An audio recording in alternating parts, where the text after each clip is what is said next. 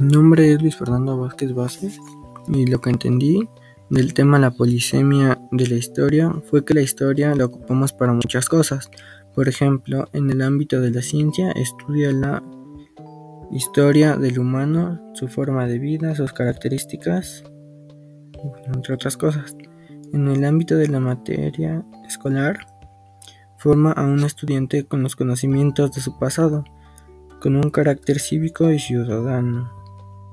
Y por último, en el ámbito de, de la realidad se refiere al pasado, en este caso de la historia,